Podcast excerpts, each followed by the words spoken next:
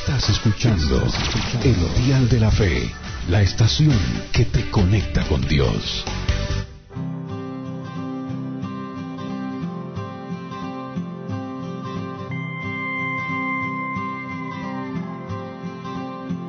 Cuando le di a mi esposa un ramo de flores, ella sonrió y me preguntó a qué se debía. Pregunta tan innecesaria hecha por la mujer que me ha apoyado a lo largo de las pruebas de la vida. Esta es la mujer que trabajaba todo el día y se encargaba de los niños por las noches mientras yo estudiaba en la universidad. Esta es la esposa que estuvo a mi lado cuando me tocó luchar contra el cáncer.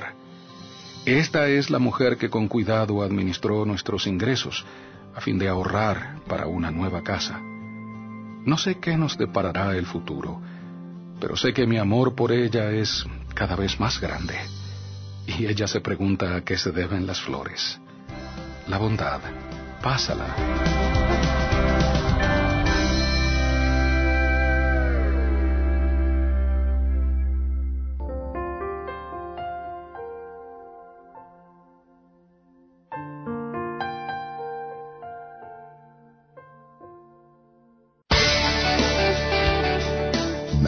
De Dios es nuestra guía infalible, nuestro medio de limpieza interna y la revelación perfecta de la voluntad de Dios para nuestra vida.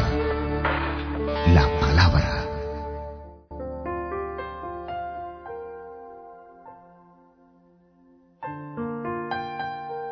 Cuando la mente se renueva, la persona tiene la posibilidad de pensar diferente y de ver diferente y también de hablar diferente.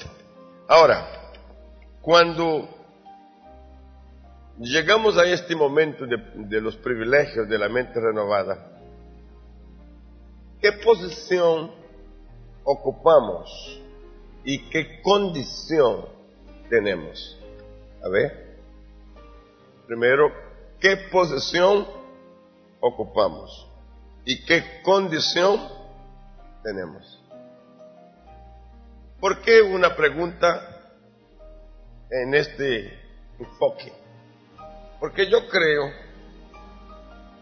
que a muchos de nosotros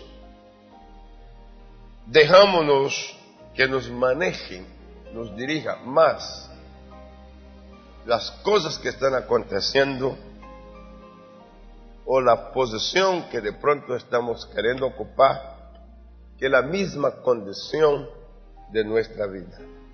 Son palabras parecidas, pero no son iguales. Entonces, vamos a Apocalipsis capítulo 2, verso 9. Capítulo 2, verso 9. Dice, para que podamos entenderlo bien, de pronto hay que leer un poco más, del 8 hasta el 11 y luego nos, centramos, nos focalizamos en la palabra que quiero. Y escribe al ángel de la iglesia en Esmirna, el primero y el postrero, el que estuvo muerto y vivió, dice esto. Yo conozco tus obras y tu tribulación y tu pobreza pero tú eres rico. ¿Cómo eres? Rico. Y la blasfemia de los que se dicen ser judíos y no lo son, sino sinagoga de Satanás. No temas en nada lo que vas a padecer.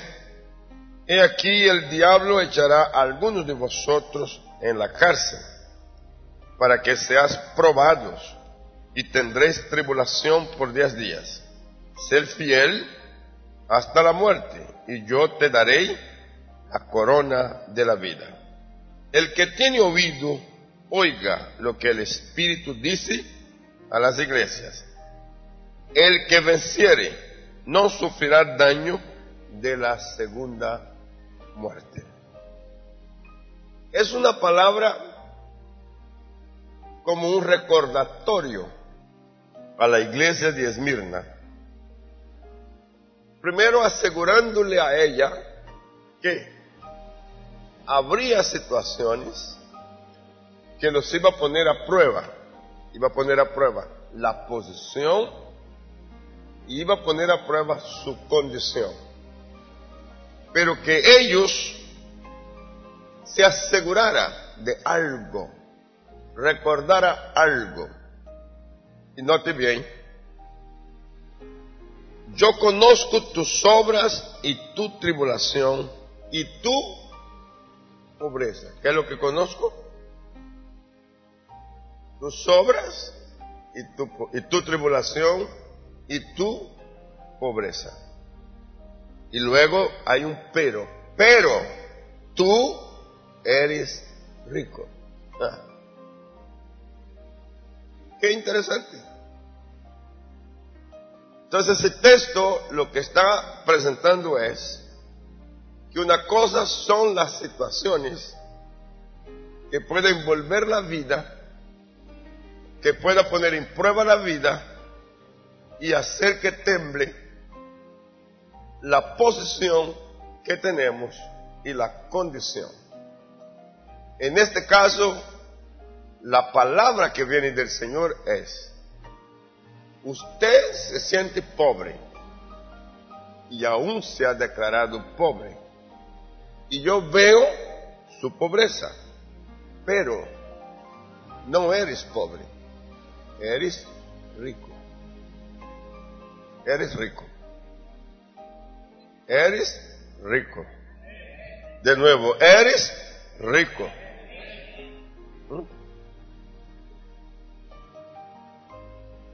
¿Qué se entiende con esta palabra?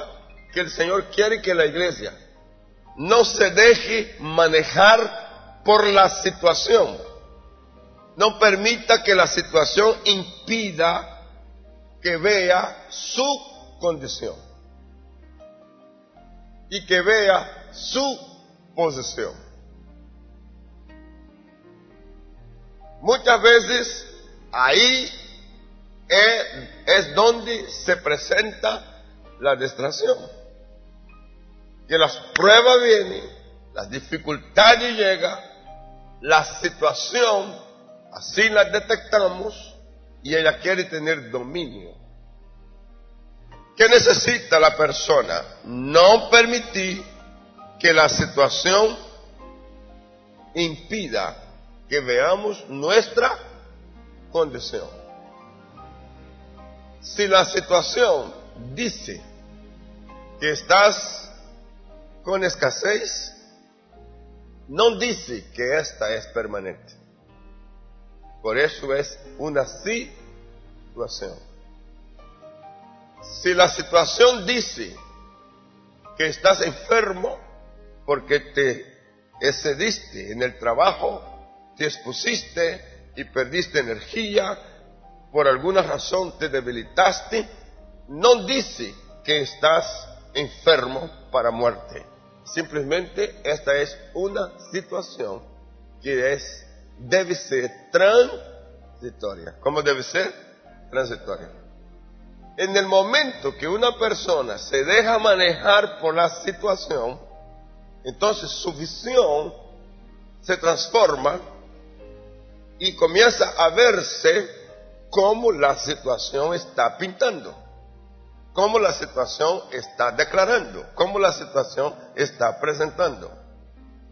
No es ignorar que hay una necesidad, no es ignorar que hay una enfermedad, es saber que esto es apenas una situación y no es mi condición.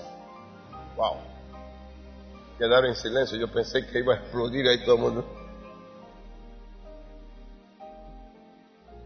Para que eso se reafirme bien.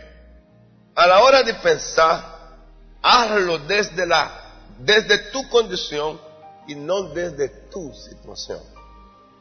Es decir, cuando su mente va a trabajar para procesar ideas, creatividad, respuesta o soluciones en el área que sea, no use la plataforma institucional. Use la plataforma condicional, en la cual usted es estable. Entonces, ¿cuál es la lección? Pensar no dominado por la situación, sino desde mi condición.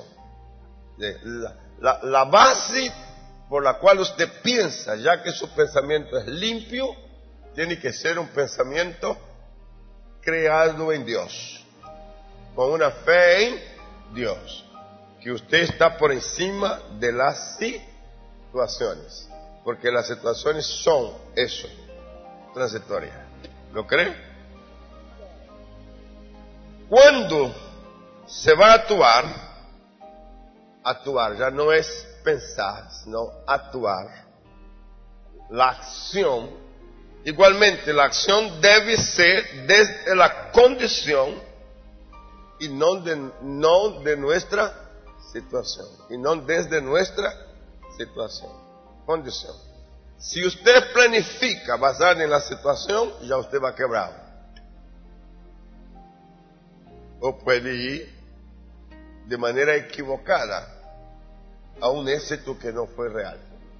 Entonces usted necesita saber su condición para asegurarse cómo dominar las situaciones. ¿Estamos de acuerdo? En Proverbios 4, Proverbio 10, perdón, versículo 4, Proverbio 10, verso 4. Hay una palabra ahí, me gusta el proverbio porque está lleno de consejos. Son consejos muy, muy prácticos. 10.4. La mano negligente. ¿Qué pasa con la mano negligente? Empobrece.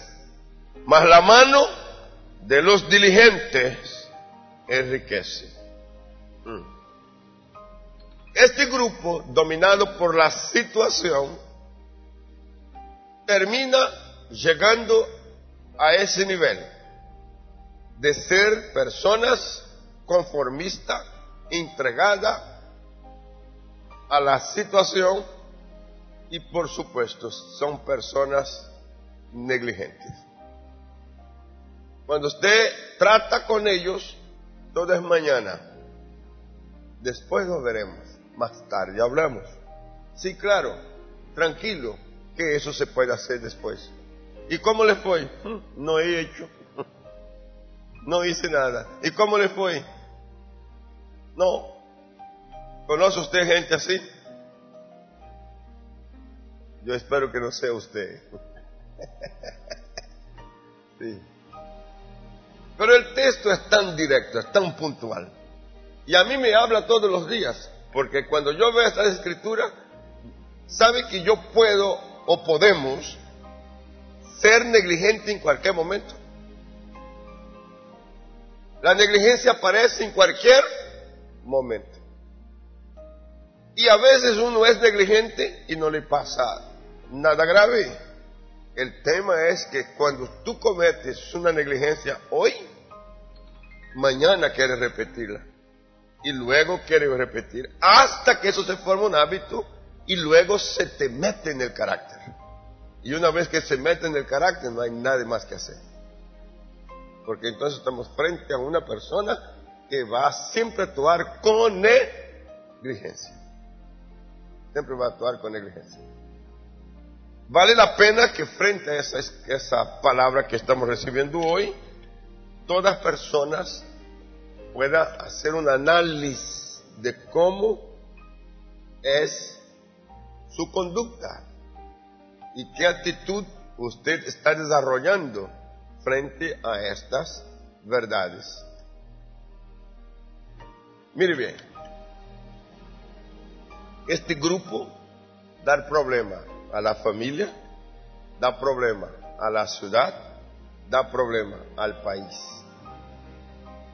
Este grupo da problema a las instituciones y da problema por donde quiera que vaya. Porque es un grupo que por ser negligentes se vuelve dependientes. Se vuelve dependiente.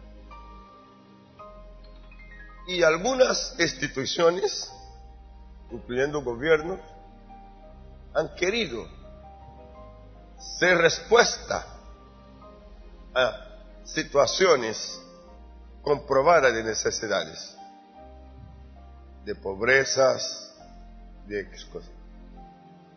Pero luego en el camino se han dado cuenta que no pueden ni solucionar los problemas, ni disminuirlos. Siempre aumenta. El gobierno de los Estados Unidos fue amplio y generoso para traer respuestas a situaciones de necesidades. A punto que creó un fondo para dar respuestas financieras a las personas que quedaran sin empleo y personas que por alguna razón quedaran solas.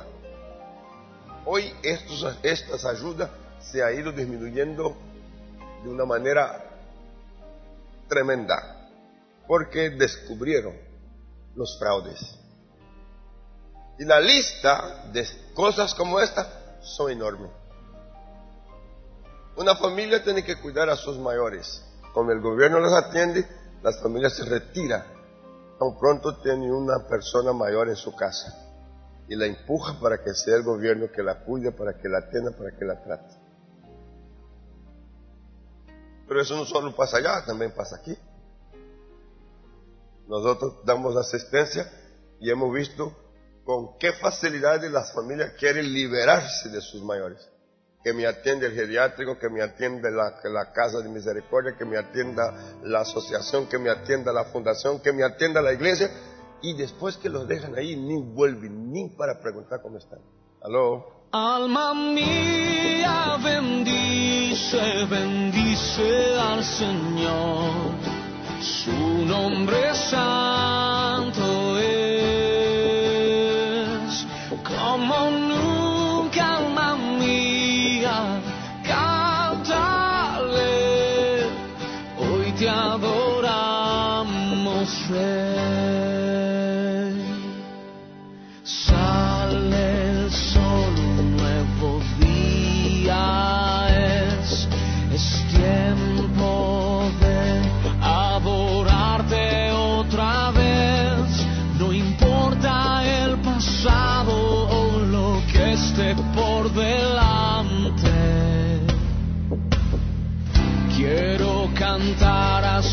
que caiga el sol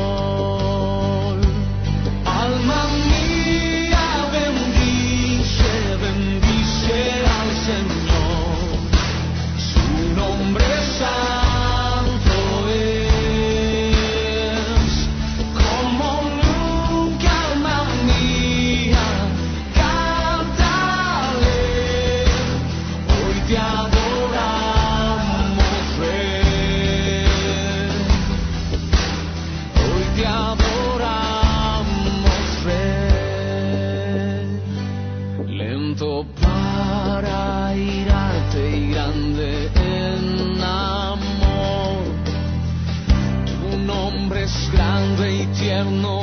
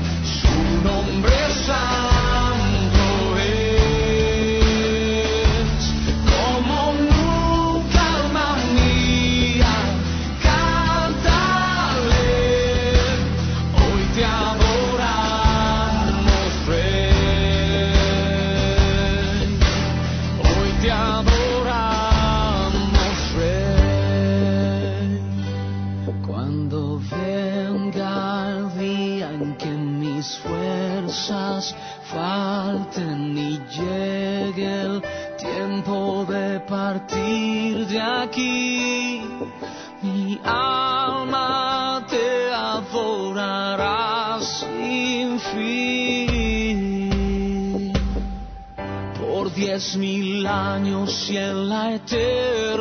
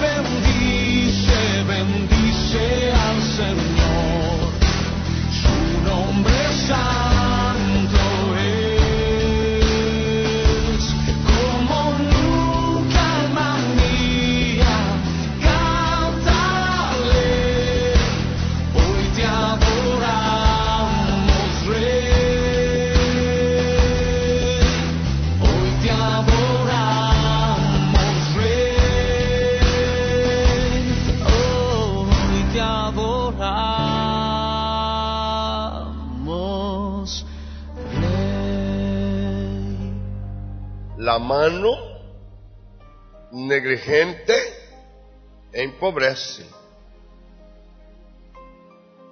Este es un grupo, diga, este es un grupo. Diga, este es un grupo que no es mi grupo. Diga, lo rechazo. Lo rechazo. Diga, lo repruebo. No lo acepto. Porque usted y yo estamos en el otro lado. ¿En qué lado estamos? La mano de los diligentes es lo que enriquece. ¿Cuánto da gloria a Dios por eso? ¿Cuánto da gloria a Dios por eso? ¿Cuánto da gloria a Dios por eso? Ah, sí.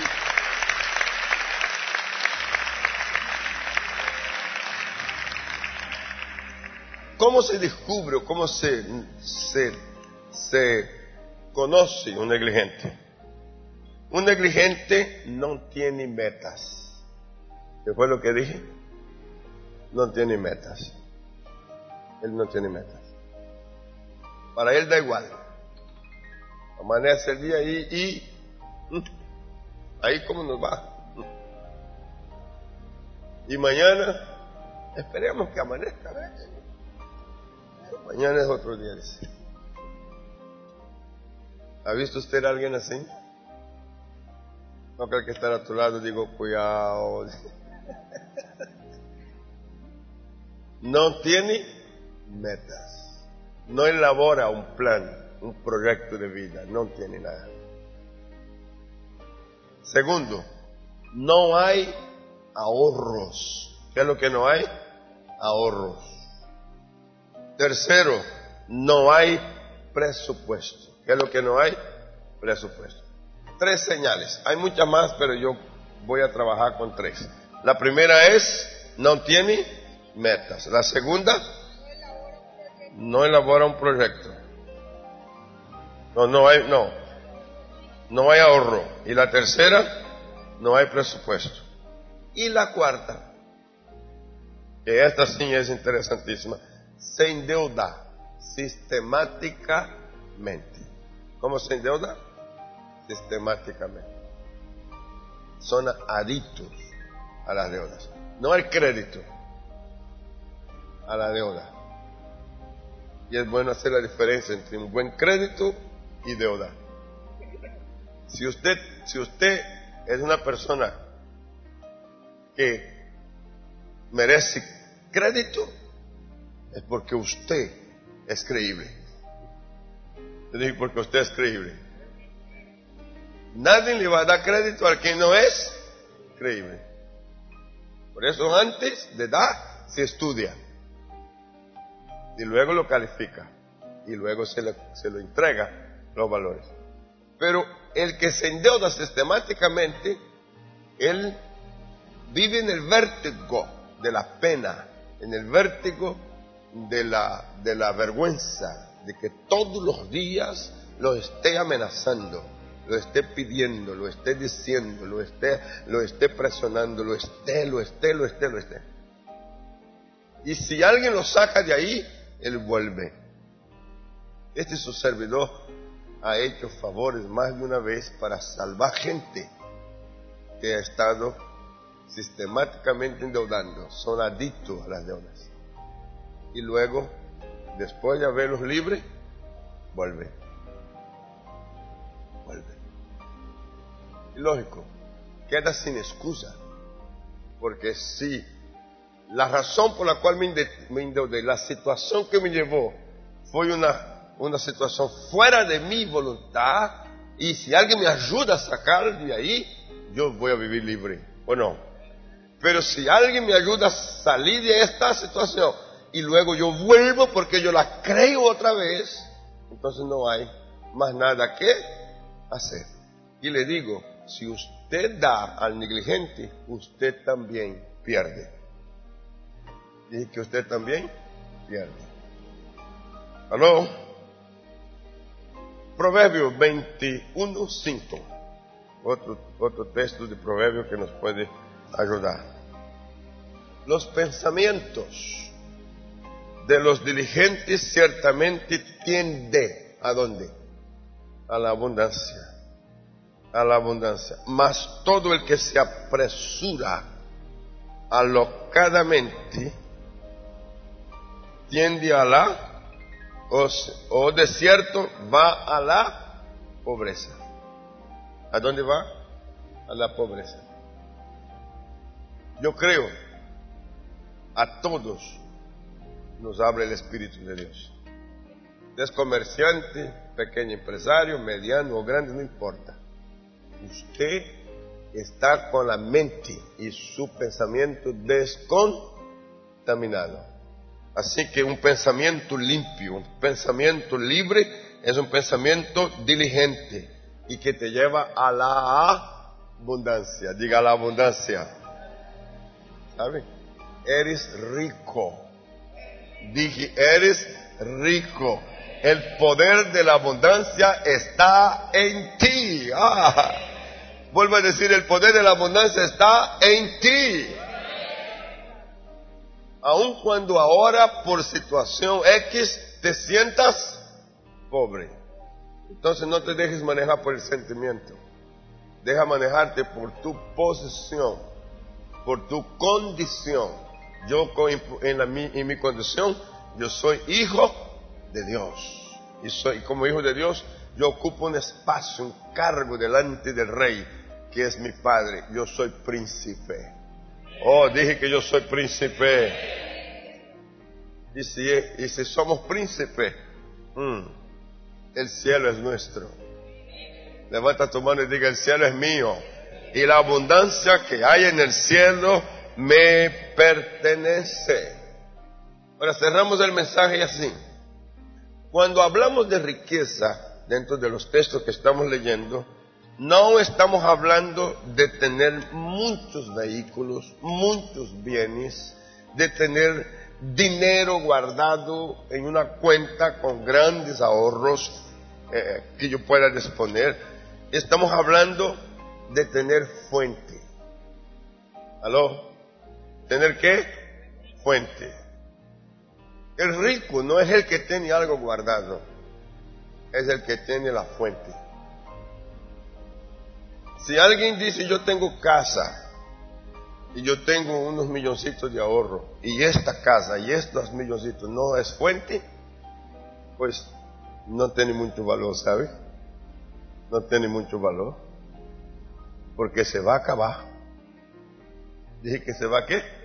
Acabar. Si eso no se transforma en fuente, se va a acabar.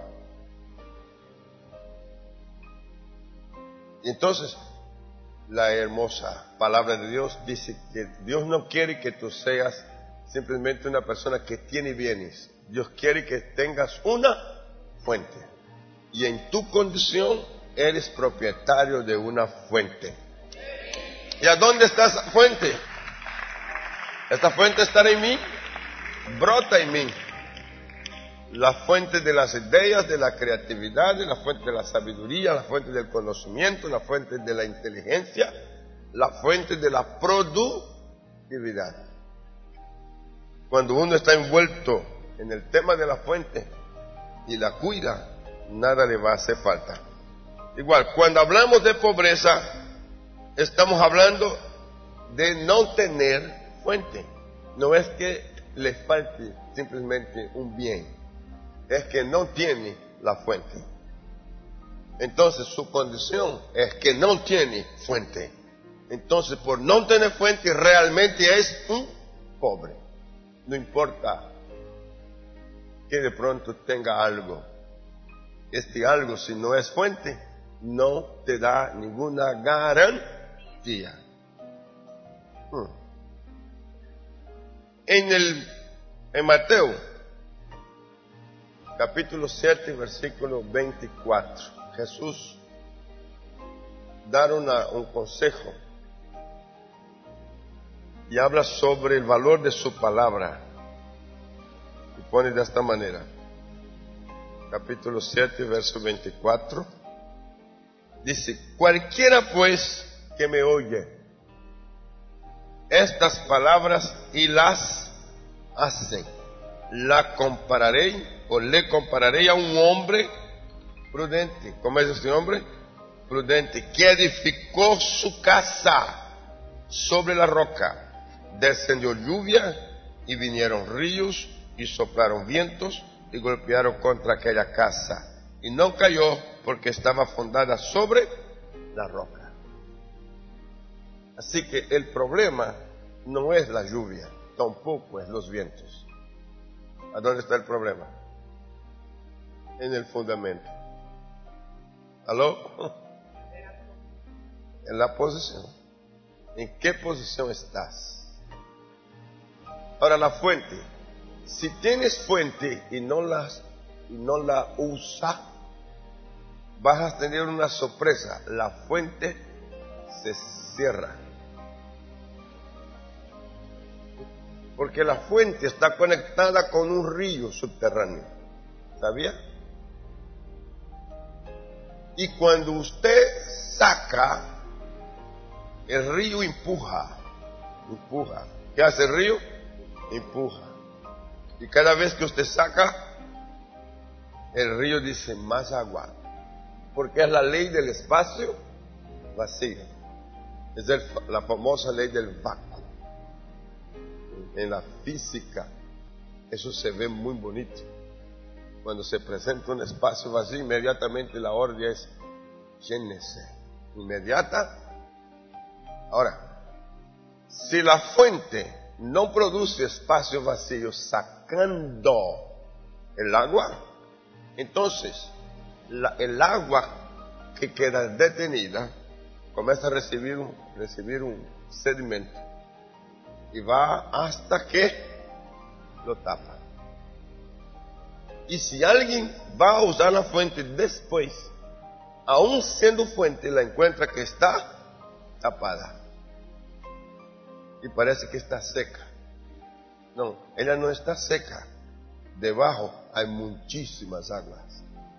Lo que la hizo secar aparentemente fue la negligencia. ¿Sabe que caminando en la vida he encontrado muchísima gente que dejaron secar su fuente? En otras palabras, dejaron que su fuente se tapara.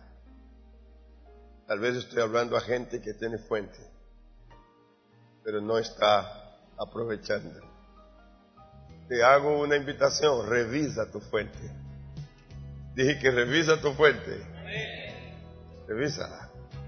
Comienza a observar y saber de qué maneras vas a sacar más y más y más provecho de la fuente que Dios te ha dado. Yo quiero ser Señor amado, como el barro en las manos del alfarero,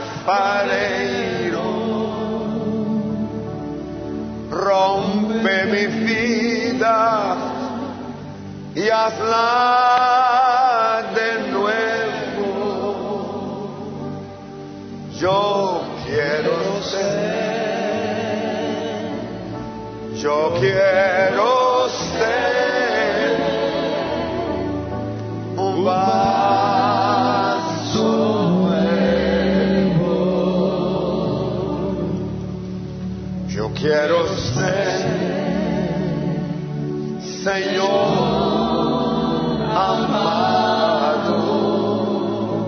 con tu propia voz como el pasto en las manos del alfarero.